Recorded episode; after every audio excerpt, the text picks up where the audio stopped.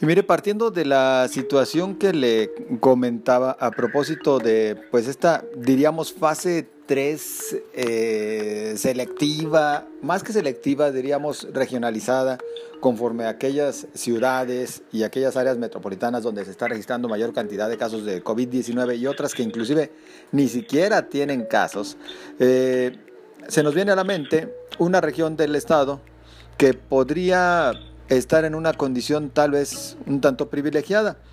Privilegiada en el sentido de que no ha registrado hasta el momento casos positivos de coronavirus. Y me estoy refiriendo a la zona norte de Jalisco. ¿Cómo se encuentran allá en la región? Usted recordará que ya en alguna ocasión platicamos con un alcalde de esta zona que nos hablaba de las acciones que estaban realizando para tratar de prevenir los contagios por COVID-19. Bueno, yo agradezco el que hoy nos acompañe por la vía telefónica nuestro compañero y amigo Antonio Arteaga. Antonio Arteaga, periodista eh, de la región norte de Jalisco la conoce a la perfección con todos sus municipios y bueno, justo ha estado muy al pendiente del desarrollo de pues toda esta etapa de emergencia sanitaria en esta, la región norte de Jalisco.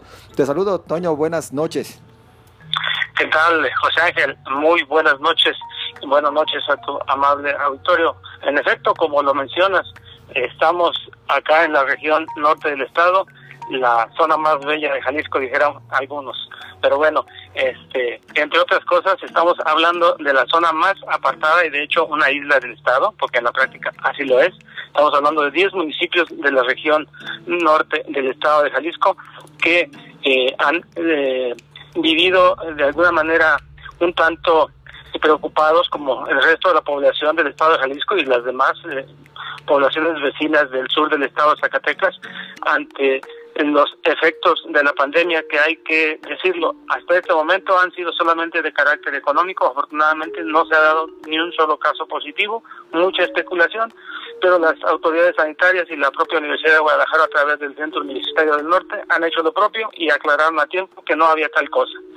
Hoy se llevó a cabo la segunda reunión de José Ángel, este, algún tema en específico que quieras que toquemos, con hay bastantes. No, bueno, a ver, eh, más bien si nos haces tú el favor, Toño, de platicarnos hasta el momento qué es lo que han dicho en esta segunda reunión, cuáles son las preocupaciones y desde tu visión, cuáles son los puntos flacos que hay que tomar en cuenta, porque si hasta el momento no ha habido casos, o algo se está haciendo bien, o bueno, también esta lejanía este vivir apartados de principalmente de, la capital jalisciense pues ha traído algunos beneficios en esta ocasión pero mejor te lo dejo en tus manos para que tú nos cuentes cómo está la situación.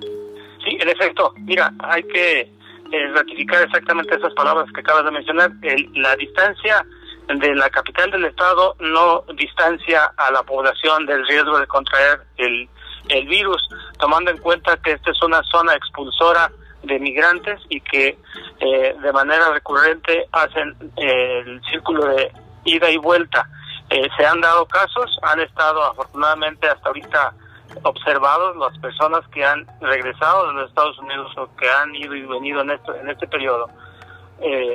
y no se ha dado ningún solo caso. Sí se mencionaron el día de hoy, estuvieron ocho de los diez alcaldes, en los otros dos casos hubo representante, pero de todas maneras sí se mostró interés y he de decirte que eh, han jugado mucho con la buena suerte tomando en cuenta este factor de los migrantes porque mm, muchos de ellos llegan por diferentes vías. Hay que recordar que esta zona norte de Jalisco tiene ingresos de, de los Estados Unidos a través de la carretera que viene de Zacatecas, vía Jerez, vía Fresnillo y puede ser por vía aérea también por Guadalajara y sí se han dado, hay un filtro afortunadamente en los límites de Zacatecas y Jalisco, a la altura de San Cristóbal de la Barranca y el municipio de García de la Cadena, mm, que ha estado haciendo su labor.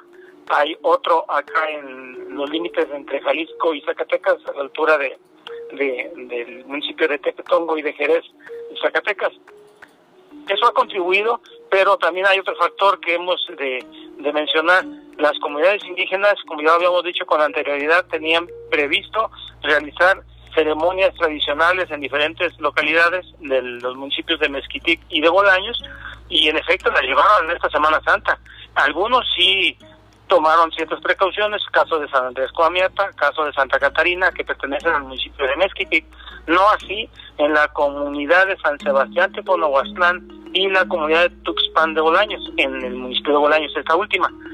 Eh, hubo el fin de semana concentración de entre 200 y 300 comuneros, sin tomar en cuenta una comunidad más al, más hacia la sierra que se llama Santa Teresa, que ya pertenece al municipio de Nayar, pero no dejan de ser comunidades indígenas con concentración excesiva de, de, de, comuneros y que no guardaron, según trascendió y según testimonios que tenemos, no guardaron las, las medidas este, necesarias de la sana distancia y de higiene. Y lo digo por esto, el día de hoy eh, el alcalde de Mezquitic eh, y el propio representante del municipio de Bolaños, que son los dos municipios que tienen más población indígena, pusieron sobre la mesa el riesgo de que en los próximos 8 o 10 días pudieran surgir algún caso, tomando en cuenta que por los propios comuneros al retornar a las localidades a hacer sus ceremonias ya llevarán posiblemente el virus o visitantes extranjeros que es común que lo hacen en este periodo. Entonces quedó latente ese riesgo de que pudiera ah, darse un brote, no lo hay, no hay que alarmar, pero sí hay que decir la realidad de lo que de los riesgos que hay. Otro tema, José Ángel, auditorio, decirles que la zona este, norte, como en sus municipios que son mucho, muy apartados entre sí, y es una vasta región, eh, están teniendo sus propios filtros a los ingresos de las cabeceras. No todos lo están haciendo. Hoy tocaron el tema los alcaldes. Unos se quejaron de que los demás no cooperaban. Hoy tomaron acuerdos de que va a haber más sincronía, más coordinación. Y bueno, eh, están tomando eh, providencias y provisiones para los siguientes días y esperemos que cumplan su palabra porque la población de esta región nos ha externado su preocupación de que se dé el primer caso. Hasta ahorita ha sido un tanto relajada la situación a raíz de que no ha habido ni un solo caso. Entonces, la gente se ha aislado, sí se han cerrado muchos establecimientos, pero todavía hay movilidad y, y bueno, me confían en que no se dé ningún caso para que esto no se complique más porque, y se deprima más la economía que de por sí ya es muy sufrida en esta región, José. Oye, estimado Toño, eh, bueno, sabemos que la zona norte de Jalisco también es una alta expulsora de migrantes. Migrantes eh, que se van a diferentes puntos del estado y del territorio nacional, pero también que se van hacia los Estados Unidos. ¿No son también un foco de alerta el eventual retorno de migrantes a los municipios de la región? En, efecto, es lo que yo te mencionaba en un principio, que sí se ha dado este, estos dos factores. Pero sí están regresando mucho, están regresando mucho. No, no, no son tantos casos los que se tienen, este, se, se mencionó de tres. Uno, uno que le dio puntual seguimiento, hay muchos más, pero uno que le dio puntual seguimiento en el municipio de Mezquitic y que bueno, este sí fue atendida, no presentó síntomas, pero sí guardó la cuarentena. Se han, la cuarentena, perdón, la catorcena, porque se habla de 14 días que hay que estar resguardado. Ok. Y otro caso más que sí se ha estado señalando en redes sociales, o varios casos en el municipio de Chimaltitán, en el Cañón de Bolaños, en propio Bolaños, que es una zona, hay que recordarla, turística por sus comunidades indígenas. Entonces, la población, más que la propia autoridad, ha reportado casos de presencia de personas que han venido de Estados Unidos, ya sean nativos de la región o visitantes. El caso es de que sí está un poquito relajado eso y ahí está eh, un foco este amarillo, dijéramos, en ese tema, latente el riesgo de que en los próximos días pudiera darse, registrarse el, primer brote. Ojalá y no sea así.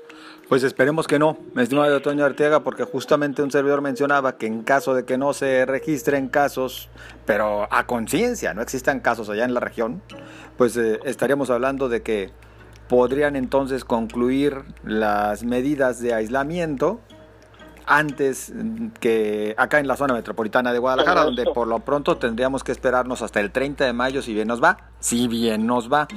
Pero bueno, sería cosa de estar muy al pendiente de lo que ocurra por allá en los próximos días. Estimado Toño. Sí, a ver. un, comentario último, por favor. Los alcaldes hicieron hincapié en que agradecen a sus paisanos, a sus familiares, a sus gentes que quieren la región, que se abstengan de venir a visitarla, porque el temor es de que migre con ellos el, posible eh. virus. Entonces, ahí está la, la petición. No, no visitas quédense en casa, es por el bien de todos. Es decir, los queremos mucho, pero no vengan, ¿verdad? Por lo pronto, mejor espérense, claro, y es comprensible. Ese va a ser el eslogan temporal, temporal. Por último, porque me parece también otro punto importante, eh, hay comunidades que viven gracias al envío de remesas. Eh, Toño, ¿se ha sentido una baja, una merma?